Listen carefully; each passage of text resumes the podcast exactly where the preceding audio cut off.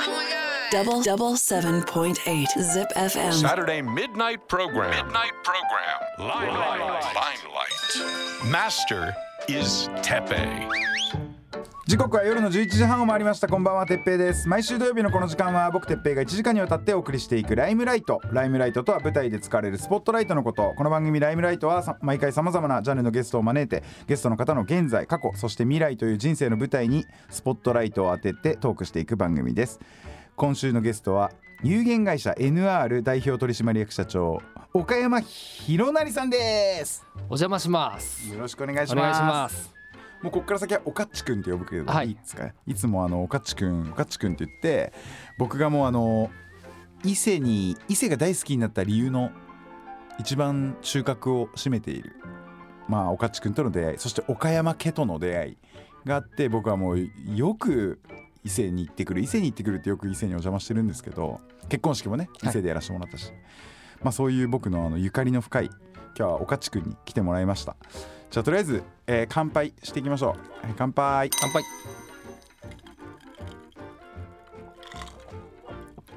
だけどおかっちくんとはあんまりその仕事面の話をしたことがなくてだってもともと出会いがあの僕のマネージャーの久志ってやつがいるんですけど久志が「てっぺいくんにめっちゃ気合いそうな飯めっちゃ詳しいやつ伊勢にいるんで紹介したいんですけど」とか言って言うから「ああじゃあ」って感じであったんだよね、はいそれもう何年ぐらい前だろうもうでも10年ぐらい年ちょいぐらいかねですね。はい。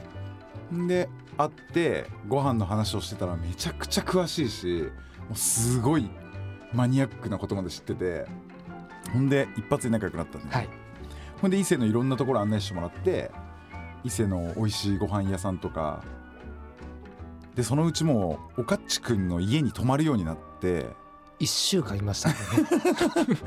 おかっちくんのお母さんにズボンが臭いから帰ってくれって言われるっていうさすがにね毎日同じズボン履いてるとね、うん、っていう事件もあったしおかっちくんの奥様の実家に泊まって、はい。でなんか夜中携帯ゲームやってたらうるさいからもうやめ寝てくれって言われたことあったよねあとあれですよ。あのなんかあの音出る。あ、違う違う違う。あの声変わるガスがたまたま部屋にあって、夜中に電話しながらそのガスを口に入れて変な声で夜中喋ってるみたいな。あのほんでうちの奥さんが「てっぺいさん本当にうるさいから言ってきて」って ちょっと間違えとんでね、うんてっぺいさんうるさいっす」っつったら「あごめんごめん」みたいな。本当家に招きたくないタイプのやつだよね。いやでも面白いっすよ本当に。いつもお世話になってます本当。そういう深い付き合いをさせてもらっててなんなら娘さんの運動会にもうん。出させてもらったことがありまして、一緒に綱引きしましたそうそうそう。二日酔いで。二日酔いでベロッベロの中。であのやっぱ娘さん小学生ぐらいの年頃の時ってそのお父さんたちが多分僕らよりちょっと下の世代なんですよ。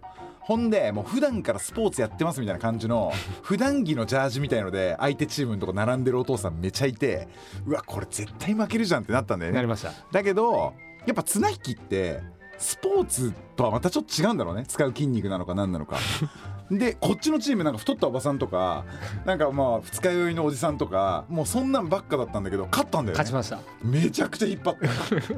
ほんで「よっしゃやった!」とか言ってめちゃくちゃ嬉しくて次の日俺熱出したって。そうそうなんですね。あったよね。あっけ？あったよね。そうでした熱出しちゃってな、へー。うん。そんなこともありましたね、はい。まあ、っていう感じで本当に10年ぐらい、まあ遊びの面とかでいろいろお世話になってて。で今回あのー3月3日今年の3月3日に猿田彦神社の方で結婚式をさせてもらうっていう段もあのーおかっちくんに最初俺伊勢神宮で結婚式ってできるっけとか言って聞いたんだよね。そしたら伊勢神宮は結婚式はできない、うん。あのその結婚の衣装で参拝することはできるけど、はいだから猿田彦神社もね昔から行ったことあったから、猿田彦はどうかなって聞いたら話いろいろしてくれて間に入ってくれて。はい。でプラスそれで結婚しできてよかったのは僕あのもう両親結構早いうちに亡くなっててんであのおかちくんのお父さんとお母さんがめちゃくちゃもう自分の両親のようにいろいろアドバイスしてくれたりとかまあね1週間止めてくれたりとかすね。はい。してもらってそれだからお父さんとお母さん役をうん。やってくださいって前から言ってたんですよ。いつか結婚する日が来たら、うん。そんでお父さんお母さん役をやってくれたんだよね。やらせてだから本当にあの伊勢で結婚式でよかったね。これはい。あの熱田神宮だったらさまあまあちょっと面倒くさいじゃん、うん。来るの。いやいやいやそんなことないですけど。でもあの結婚式のあの段取りが、うんあのーまさか哲平さんが段取りが苦手でほぼ僕がするっていう、ね、そうそうそうもう僕本当に あのー何ができないって段取りができないんですよ。だからもうどこ行くのも何の計画もしないでね行くけどマジでこのおかっちくんはもう段取り師だよね。もうね段取りが気になって気になって。そうそうそう。こういう人もいるんだっていうぐらい。だからそういうとこも多分共鳴しちゃったんだろうね。全く段取りができない人のなんかできないところを補ってくれるじゃないけどもう着いた「お伊勢今回い行くね」とか言ってこれで当日の着く電車の時間いきなり LINE するじゃん大体。いや聞くまで来ないですよ。本当に「何時に来るんですか?」とか言って「はい。ああごめん」みたいな「駅着いたら連絡するわ」みたいな、はい。で何時に着くって言ってそっからの段取り全部。はい。もうどこで今日はご飯食べましょう。その間にどっか時間があるんでじゃあ鳥羽水族館行きましょうとかなんかそういうの毎回提案してくれて。でも一回あのその段取りが間に合わないぐらいのタイミングでついてた時はなんか「おうじゃあ俺一月屋で一人で飲んでるわ」みたいな時もありましたもんね。そうそう。一月屋っていうもう最高の店があって伊勢に。一月の家って書いて一月屋っていうもう150年ぐらいある？あないや150の言い方です。でも100年超えです。100年超えやられてる、もう最高の居酒屋があって飯もうまけりゃ酒も濃くてうん。もう本当に最高だよね。最高です、うん。でいつもその店教えてくれたのはおかちくんなんだけどもうそれこそおかちくんのおじいちゃんも言ってた、言ってます言ってうん。はい。みたいなその代々伊勢の人たちが、まあ、お酒飲むお店があって。なんか昼飲みのね。そうそう昼から飲めるんですよ、はい。大体あの早い時間からは常連さんしか入れなくてまあちょっと時間が過ぎてくると普通の一般のお客さんも入れるみたいな、めちゃくちゃ昔からのいい店だよね。そうですね。なんかあの常連さんしか入れないっていうか常連さんはのれん出てないのに入ってくるみたいなそうそうってことなんだろうね。そうですそうですそうです。んそうなんですよ。そんでさむすごい古い店だから使ってるそろばん最後そろばんで机の上にあるものを見て計算するの。パチパチパチパチ。そのそろばんの裏に日露戦争を勝っておめでとうみたいなのも掘ってあって要はその日露戦争の戦勝記念で作ったそろばんだけどそれ。めっちゃすごくない？何年前の話よって話じゃん あれマジでビビった。だけど今もそのお店もすごいお世話になってね。はい。うん、あの結婚式の後の宴会もそこでやらせてもらったりとか、ほんと最高のお店。最初は俺ねあのあまりにも好きすぎてみんなに行ってほしくなくて行ってなかったからねラジオ、うん、ずっと隠してた、うん、そうなんですね、うん、だけどもう最近はもう言うようになったけどもう伊勢行くんだったらもう正直伊勢行くんだったらお参り月空内空の時間ちょっと削ってでも 一月屋は絶対寄ってほしい。最高の店あーまあそうですね、そうみたいな伊勢のいろんな美味しいところとか、まあいい場所とか、うん。あのー教えてもらったりとかしてね。もうでもネタないですよ哲平さん。もう全部。ほぼほぼ行きました。最近はさ、はい。ネタがなくなってきたからかさちょっと今日松阪行きましょうとか言って。松阪の方この間遠征したもんね。遠征しました。それもでもすっげえうまい店だったわ。そうでしょ。うん、隠すんせいもう一生懸命ですもん。でも大丈夫だよ俺。まだ島行ってないから。あそうそうそう。そうそうそう。ね。毎回ね今日はじゃあ島の海女さんがやってるスナックがあるんですよでなんかあの突き出しが船盛りなんです。めっちゃ行ってみたいじゃん。めっちゃ行ってみたいじゃん。でも行きたいんだけどそこもなまだ行けてないんだよねそうですね。だからあそこ、うん。そういうところもまだ行けてない部分もありますよ。まだそっちは。うん。あとそうだね。伊勢は僕は最近あのまあおかっちくんと知り合った当初はおかっちくんの知ってるお店とかで中華のお店とかランチが美味しいお店が結構たくさんあったんだけどまあそういうとこも結構行ったりとかあと閉まるお店もコロナもあったりとかして多くて。でランチが意外とその一月屋に入れる時間になるまできついなとか思った時期があったんだけど最近俺が見つけてこれ皆さんに言いたいのが伊勢の伊勢うどん屋さんの中華そばがめちゃくちゃうまいっていう説。はい。なんかやたらチキン味があるんですよ。スープに。なんか鶏を感じるめちゃくちゃ独特のラーメンなんだけどおかっちくんにそれ話したら全然気づいてないんだよね。そうなんです。なんかなんて僕らからするとうん。普段食べてた味やかそうんだよね。気にしなかったんですよ。そうそうそう。だから部外者の人の方が絶対に感じるうん。え何これおもろっていう中華そばなんですよ。うん。だからあれももし伊勢行ってまあねおかげ横丁とかああいうところでつまんだりするのもいいんだけどそうですね。まあ、何回か行って慣れてきたらちょっとそういうところをね順々にうんうんコマ撮り食堂とか蔦屋さんとかそうです川崎川崎屋屋とかああいうところは行ってほしはいいなって思ってます。でこっからもうあのおかっちくんの俺が今まで一度も聞いたことがなかったは仕事の話をちょっといろいろ聞いていきたいんですけどえまずうん。リズムはい。はどういう場所で何年ぐらい前からやってるの？えっと自分があの仕事を始めるきっかけになったのが、うん。そのリズムというライブハウスで、うん。今年で21年です。ん。で僕が22歳の時にスタートして今43になりました。はい。へー。でどういうイベントをやってる？んですかえっと初めはあの地元のバンドの方とかうんうんうんうん。DJ の方とかが、えっと、使ってくれるっていうところからスタートしたんですけど、いやこれ地方でこのやり方でずっとやれる自信がないなと思って、うんそっから毎月もう今もそうなんですけど東京には行くようにして、うん。まあ、東京で出会ったあのミュージシャンの仲間がどんどん回ってくれるようになって、うん。まあ、全国ツアーとかでも使ってもらえるような箱になって、オールジャンルイベントはやってます。えあのさまあクラブ的なさうん。箱って伊勢って。えっとねあるはあるの？えっと、今はないんですけあど僕が、あのーそのクラブというか、まあ、ライブハウスリズムを始めた時には伊勢市に、あのーすごい有名な SS クラブっていうクラブがあったんですよ。へでそこはね、あのーいあの伊勢出身の藤原宏さんとかが DJ してるような箱でそのちょっと俺らより前の世代そうですそうです。のいわゆるその僕たちがかっこいいなと思ってたシーンを作った人たちが遊んでた箱っていうのが伊勢にもあったんですよ。はい。そっか藤原さんはあの伊勢。伊勢出身です。はい。そっかそっかそっか。はい。それでなんかやっぱ感化されてというかまあ当時僕らのせその育った時代ってやっぱヒップホップがこうバーンってなってきた時代だったからね、みんなやっぱクラブ行きたかったし、そうですね、うん。はい。なんかそういう時代性みたいなのもあったはあったんだね。でなんか結構いろんなジャンルのまあちょっと友達も結構いた方だったので、うん。なんかいろんなジャンルの友達たちが「ちょお前のところでイベントしてみようかな」っていうのでうんうんうん。広がったようなライブハウスです。あーはい。そっか。でライブハウス、まあ、リズムやりながら、うん。今その有限会社 NR はどういうことを他にもやってるの？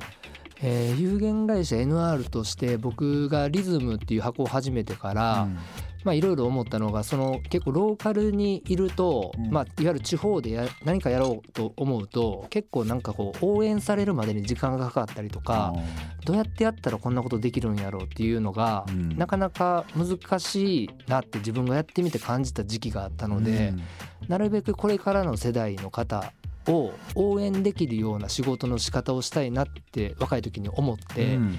それでまあうち例えばえっとライブハウスやってたダンサーさんたちがうんダンスやめなくていいのになとか一緒にじゃあダンススクールやってみようとか、うん。でうちに入ってきた飲食をやりたいっていうスタッフとかはなんか飲食店で働くだけじゃなくてなんか自分のレシピとか、うん。そういう企画とかがすごいこう全国に広がっていくようなあのやり方をサポートしながらやりたいなっていうような、えー会社の意識をやってます。だからそのうん。何ていうんですかこうダンススタジオとかミュージシャンとかも地方にいながら僕はプロダクションとしてやってるつもりで、うん。まあ、いろんなアーティストとかダンサーとかが、まあ、東京に出れたり、東京から来るアーティストとか名古屋から来るアーティストの前座もしっかり一緒にやれるような体制を作ったりっていうなんかローカルやからローカルでなんていうんですかもっとなんか東京出たいみたいな子たちもいっぱいいるから、うん。いち早くそういう経験をしてほしいうんっていうようなところを結構大事にやってきたつもりです。うん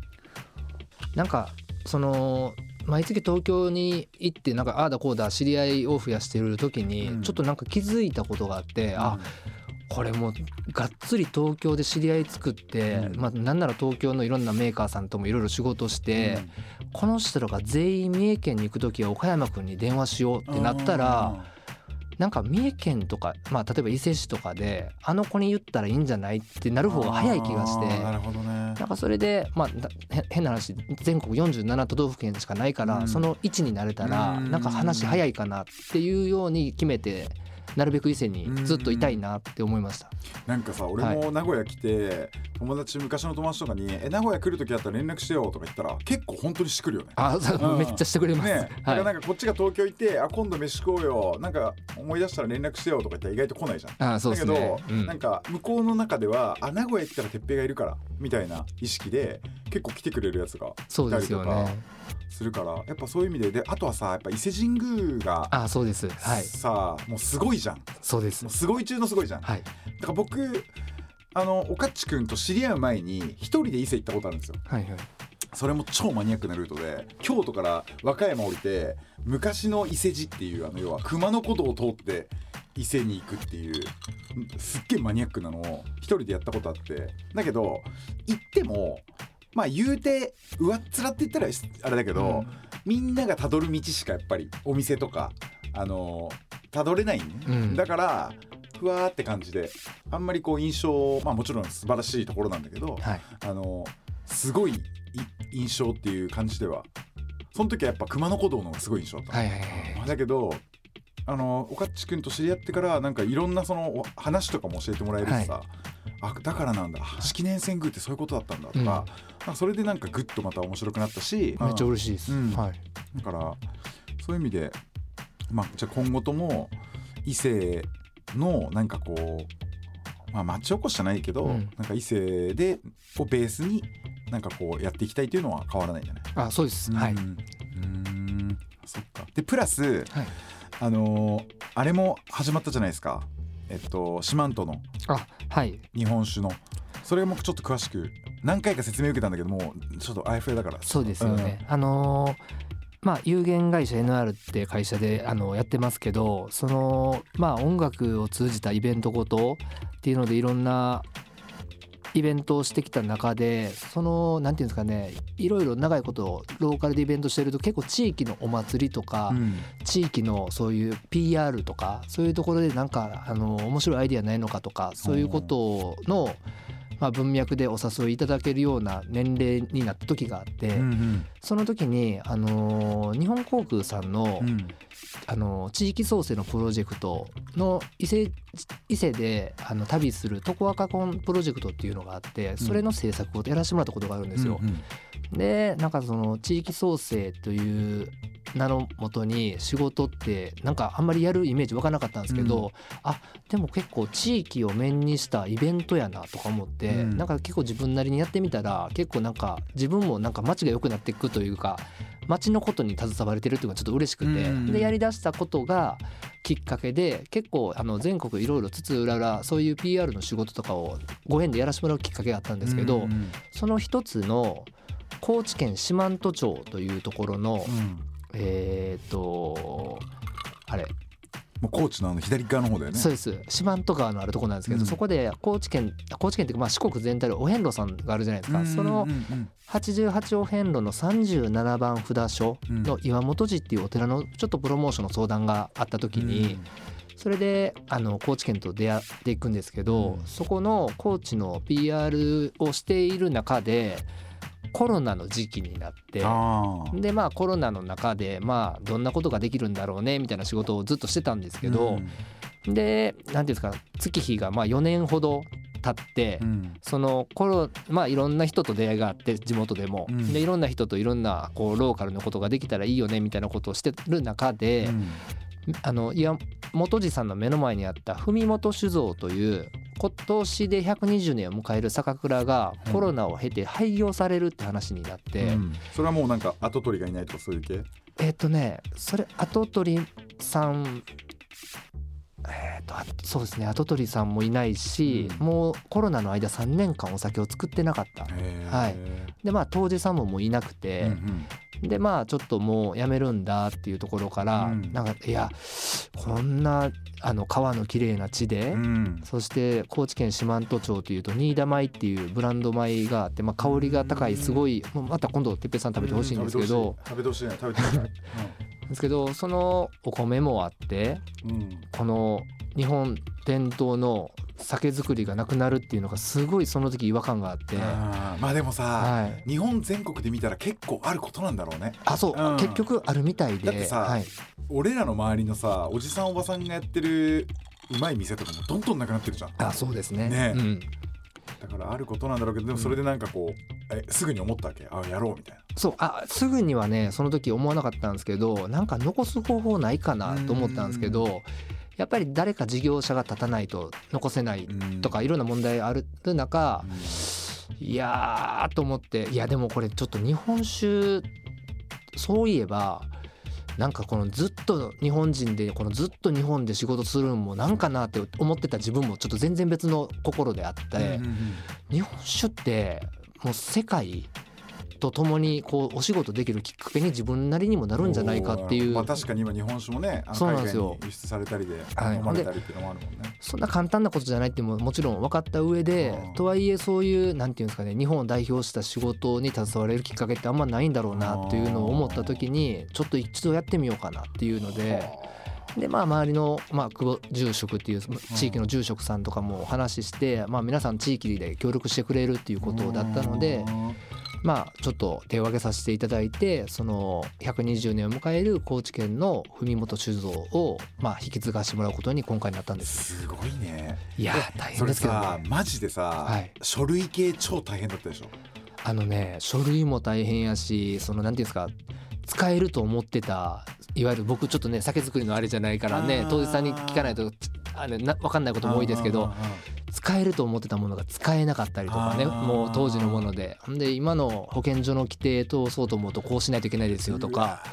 えこれって酒作れやんやんみたいな。そうです。作れやんやんってなっちゃうよね。勢弁でね、うんはい。気になりますよね。うんなっちゃうよねでも。そうなんです。えじゃあさ、はい。まあその初期費用的なやつもめちゃくちゃかかってるでしょ。めちゃくちゃかかってます、ね。はい。もういいくらとは言いたくないぐらいのお額金がはい。そうだよね。でさ一番キーになるさその当時さんはい。はどういうふうに？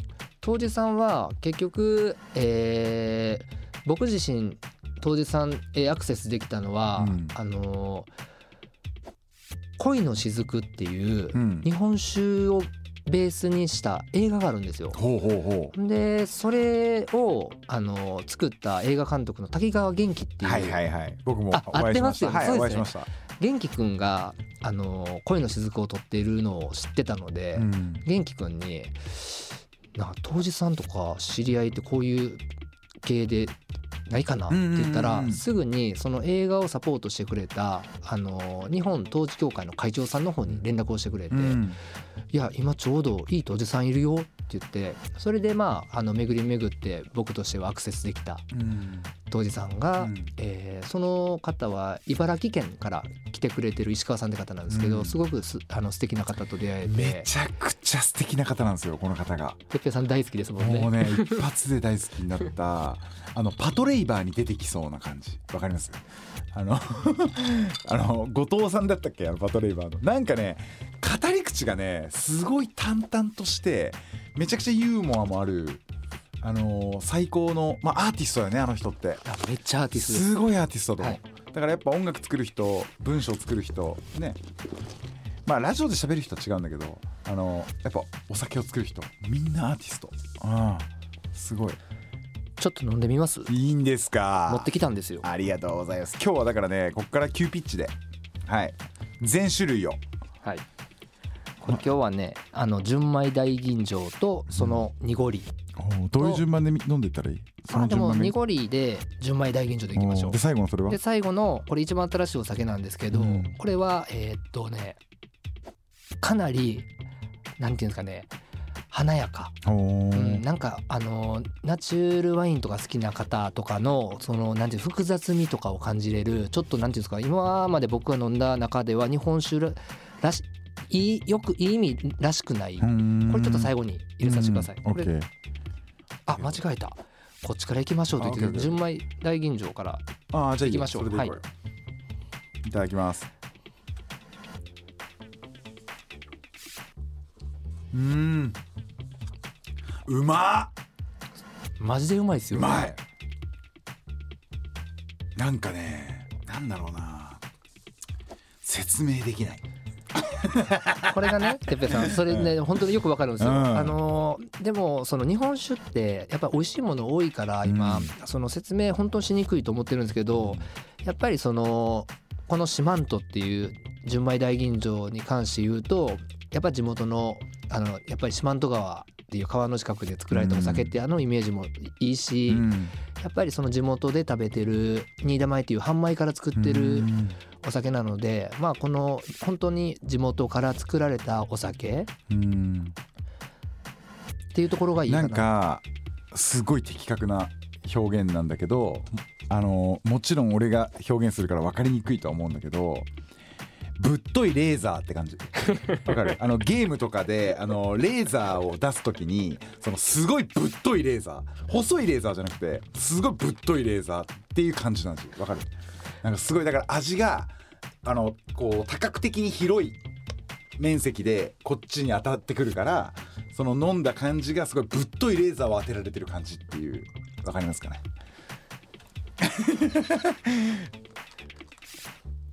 次は？濁り酒です。ちょおっとねこれさなんでさ濁ってんのと濁ってないのがお酒の世界って。これ何が違うの？例えばあの鶏ガラだとさ強火でボコボコ炊くとあの白濁するけどさ、はい。弱火でやったらあの透明のままはいみたいなのあんじゃんはいはいはいななんでこう濁るのと濁らないの削りが違うの？いや違います。えっとこれ同じタンクから出してるんですよ。ほう。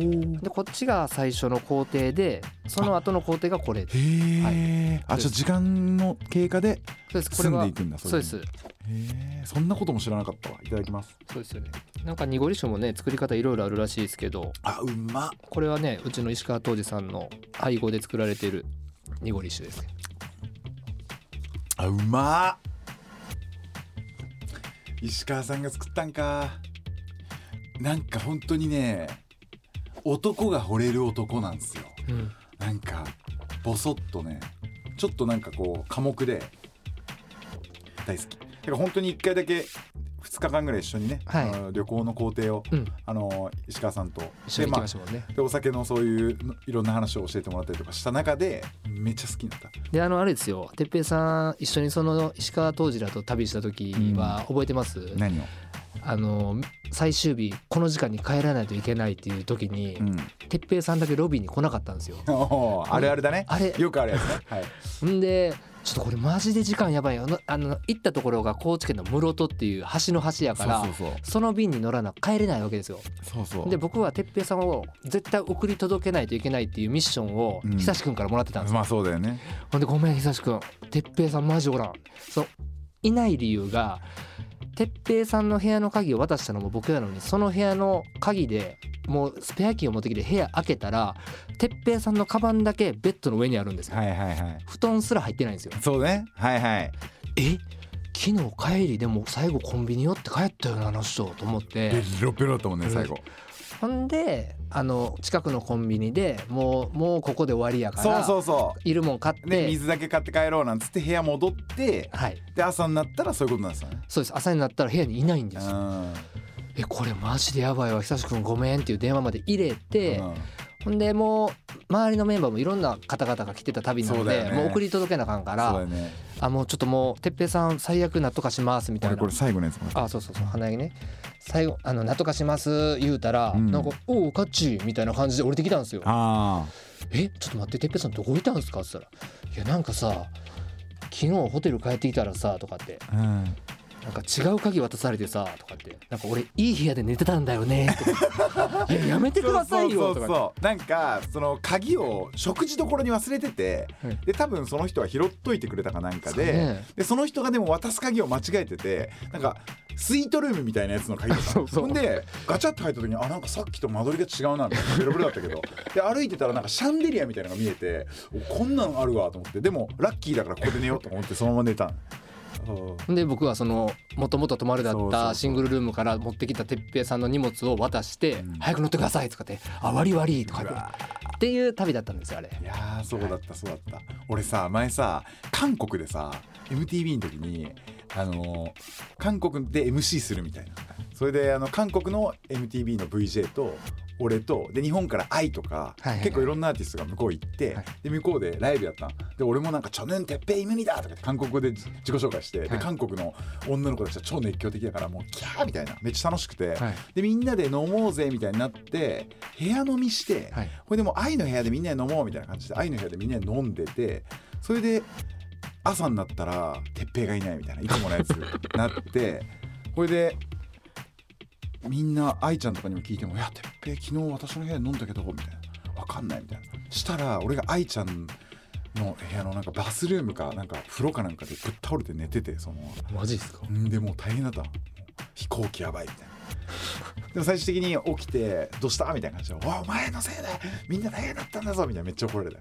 そのなんか最後納得になる感じなんなんですか、ね、なんかねそういうラッキーがあるよねみんなは全然ラッキーじゃないですけどね。だからその、はい。結構最後はギリギリラッキーみたいなるなほど。なんかあるよね。はいあります。本当にピンチになってもなんか助かるみたいな。いやめちゃくちゃ羨ましいです、うん。いい感じ いい感じですそれ。今んとこ、うん。そういう感じではい。やらせてもらってます、これがねちょっと今最後入れさせてもらった花ヤギっていうここ最近一番新しく出た日本酒です。うわあうわあうわなんかそう複雑な味がするっての分かります？ちょうわあすごい。あのねっともう一杯入れていいですか？なんか本当にあのフルーティーななんかお花みたいなパチパチパチパチみたいな感じの膨らみがあるから逆にあの羊の肉とかなんかそういうあのこってりした肉料理と合いそう。うん合うと思います、うんうんだから日本酒ってやっぱお魚とかお刺身がね辛口の日本酒でキュッと食うのがやっぱねうまいってなるけど肉にすごい合いそう。で確かにワインっぽい。ですよね。うん。なんかこうすっごいワインっぽくて僕もこれラムとか食いながら飲みたいですもん。いやいやね。めちゃくちゃ合うと思う。すごいね。やっぱナイス当時だね。そうなんですよ。だから石川さんは。なんていうんですかこう僕は日本酒に全くねあの縁のなかったところから入っているからうん。余計思うんですけど、うん。あの石川当時みたいな人の話をもっともっと聞いて、うん。でどうしてこのお酒ができたかみたいなこのえ頭でね来てほしい。ですよね。うん、やっぱりさそのお客さんを獲得する上ではさねあのおっさんたちが飲むようなあんな渋い辛口のさ酒だけではダメなわけじゃん、うん。っていう中でこの花ヤギは結構すげえと思う。これすごいですよね。すごい。ああなんかあの線香花火が一番派手な時って感じ。わかる？あの線香花火が一番パチパチパチになる一瞬あんじゃん。それが口の中に広がる感じ。わかる？これね先週あのシンガポールのイベントにうんこれ出たんですけどうんすぐ売り切れたみたいです。いやこれはすごい、はい。なんかさやっぱさあのー結構人ってさ分かりやすい効果とか分かりやすい味がないとやっぱそれを信用できないっていうかさ、うん。分かる？だからちょっとこう玄人向きな分かりにくさがかっこいいみたいなのもあるんだけど、まあ、酒でも食べ物でも、うん。でもやっぱさ分かりやすく「どうだ!」ってやられた方がうわ欲しいってみんななるよね、はい。うん。だからそういう意味ではすげえ。あんだけ俺はどうせ甘い酒作るんでしょとか言って 石川さんのことを煽ったりとかしてたけどでもこの答えはすごいわ。すごいですよね。あこれがねあの時からあどうかな。1年ぐらい経って今できてきたお酒です。すげえ。天才だわ。ですよね。いい人選んだと思う。ですよね。いい人と出会ったね。出会えました本あ当に。逆にもう本当に出会えてよかったです。だけどさあのーまあここまでできてでこれからまあ売っていくところもひっくるめていつ回収できる？いやこれ 本当に今イメージ湧かないですぶっちゃだけよね。でもなんかなんて言うんですか。これねうんやっぱりこの物売りもしたことなければ、あー。日本酒業界でもなかった自分が本当に思うことなんですけど、うん。もうなんて言うんですか。こうみんながこれがうまいこれが好きっていう日本酒ってやっぱりもうある程度確立されてる、うん。その中でこのなんていうんですかねうちに限らず全国にあるまだこの名の出てないお酒があるとするならば結構今までやってきた音楽のインディーズバンドに似てるなと思おってー。結構そう捉えれるようになったんですよこの半年ぐらいで。これがもしあのー思いが乗ったりとか、うん。味が乗ったりとか、うん。誰かとの出会いで何か変わったりとかするタイミングがあったら、やっぱインディーズバンドで1曲出すのってすごいことじゃないですか。うん。なんかそれをなんかこうメジャータイトル取りに行こうとか思わず、なんかそのやっぱり当時の思いとか、うん。まあ、自分がなぜこの地域とともにこういうの残したいかと思ったのを忘れず、うん。作っあのそのなんていうんですかものが広がっていくところを演出できたら多分結構今までやってきた仕事にもしかしたら似てんのかなとかもちょっと思うところもあるんですよ。うん。でもこれは美談やから、うんいかにこれを本当に世に出すかっていうのはもっとあ向き合って考えなあかんなっていうんんん。思いもあります。そうだね。はい、えじゃあさ今俺らの話聞いててさえ飲みたい買いたいっていう人もいると思うんだけど、どうやって買えるの？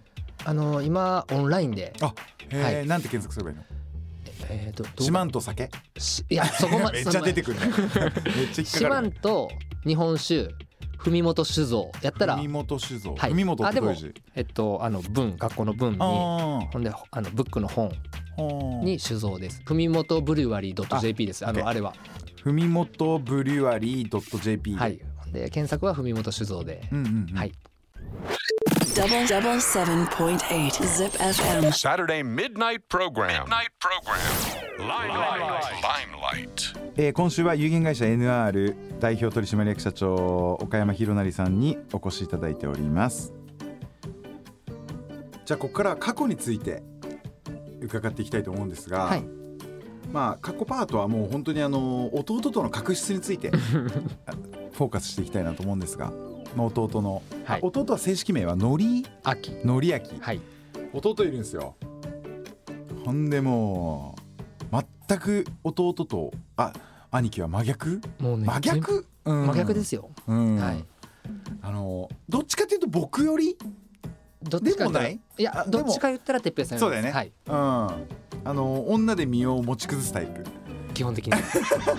そこはもう共通だね。はい。うん。ノリとね、はい。うん、でそんなノリとは何個差？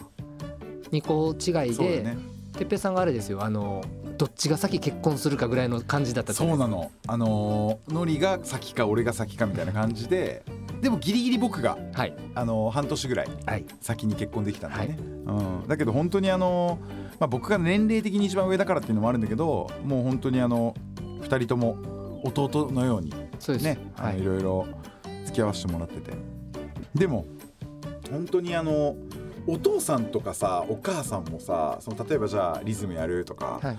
あのね、今回の酒蔵やるとかあのそういうところはあんなんか結構オープンな感じだったの最初からあオープンですやってみれじゃんみたいなもう家族はもうフルでもう完全うちの家族はスケルトンですね。スケルトンすべてもう全部知ってるみんな。はい。なるほどそうです。俺すっげえ好きなエピソードなんだけどいい？あのお母ちゃんがめちゃくちゃいいお母ちゃんなの。あのおかっちくんのね。家のね。ほんで若い頃におかっちくんと弟がタトゥー入れたいと。そんでだけどお母さんも「やめなさいそんなの」っつって。普通終わるじゃんそれで。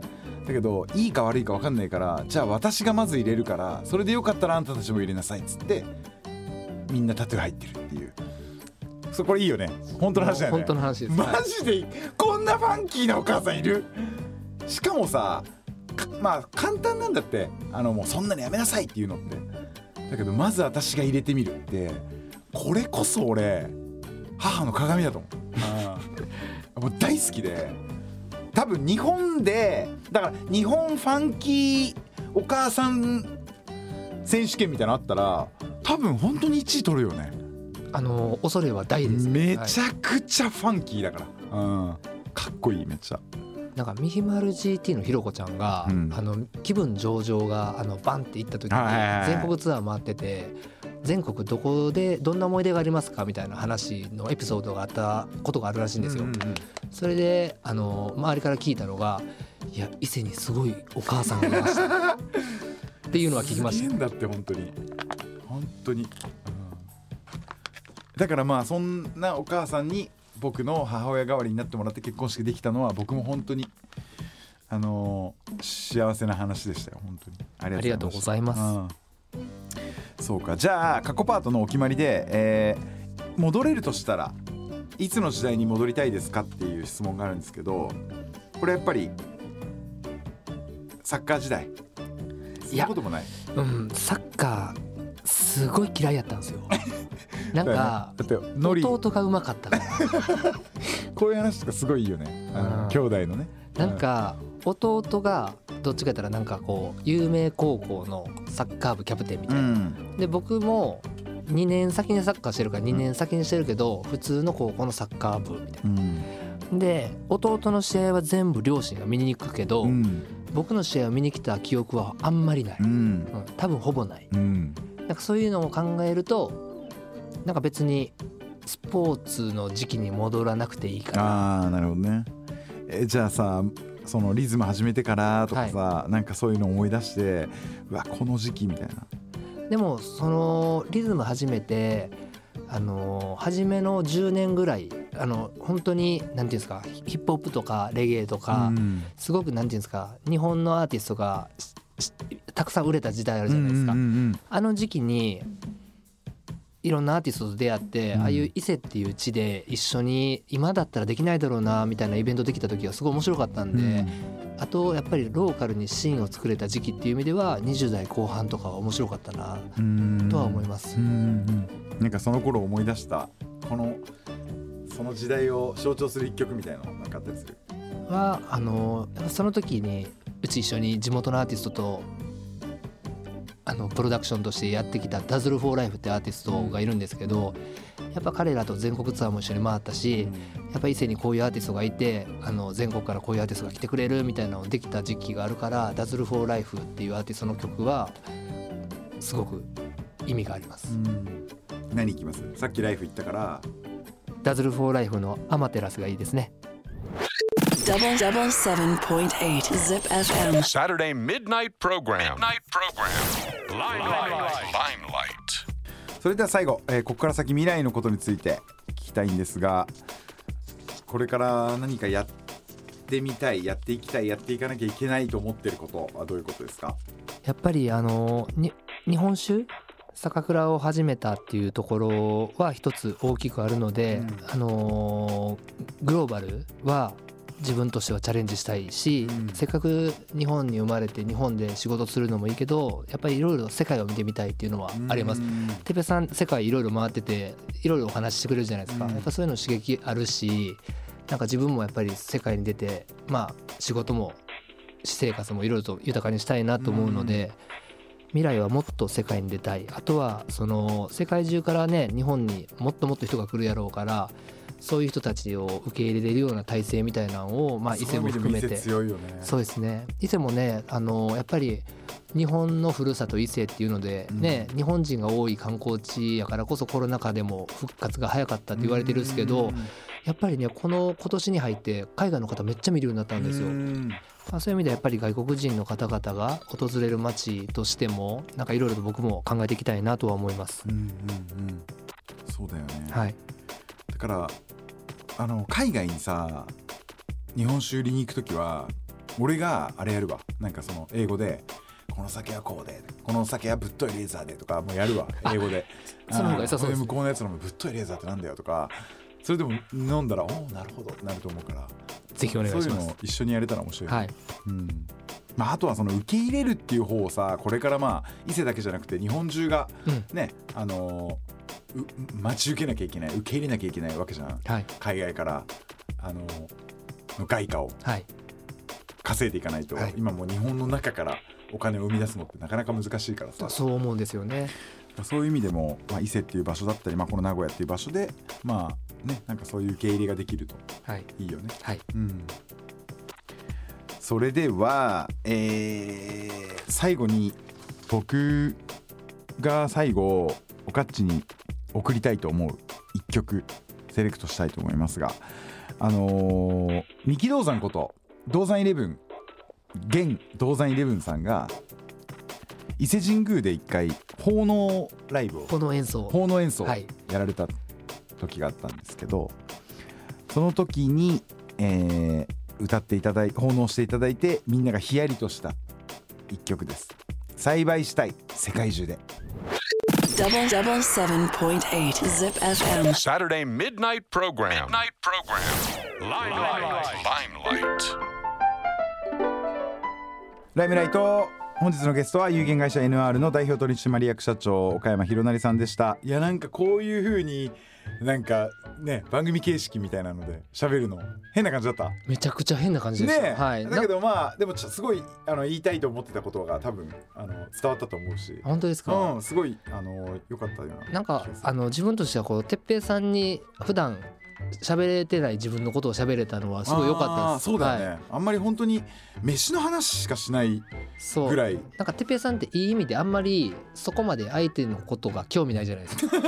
わ悪口じゃなくて。わなんで？わかる？それ。かりますわかります、えーなんかなんていうんですか、うん。今一番いいいとこあうん。楽しいところをいかに深掘りするかみたいなの大切にするじゃないですか。そうだね。それで本当は僕のことも気にしてくれてるけど、うん。わざわざ喋る機会ってなかったので嬉しかったです。はい。いやだけど引き続きさ、はい。その名古屋と伊勢のこの距離感ででも俺たちのその人間同士の距離感はこのままで、はい。あのなんかいろいろやっていけたりとかまあ別にやっていかなくても、うん。まあ楽しい話して飯うまい飯食うだけでもいいんだけど。いやでもタコスは来てほしいです伊勢にフードトラックね、はい。ああちょっと伊勢持ってってマジで。うん。あの伊勢神宮の前に横付けしてその話つけといてくれる？頑張ります。やりたいね、うん、もう引き続きよはい。ろしくお願いします。今日はありがとうございました。ありがとうございました。またライムライトはポッドキャストで過去の放送を配信しています。エピソードの配信は毎週土曜日、えー先週オンエアした OSU のキャプテン夏川亜美さんとのトークの模様は本日からアップしています聞き逃した方もう一度聞きたいという方は ZIPFM ポッドキャストからライムライトを聞いてみてください来週はどんなお客さんが遊びに来てくれるんでしょうかライムライト今夜はそろそろ閉店ですまた来週 Oh, It's a great idea. It's all about the music. Music. I guess the greatest thing in the whole world. I like how I never hear the same thing on the radio. It's always different. It's always different. it's always different. Oh, It's a great idea. It's all about the music. I like, like, like, like. Music. I would play Music. and I would play. Music. Zip FM. Limelight. Limelight.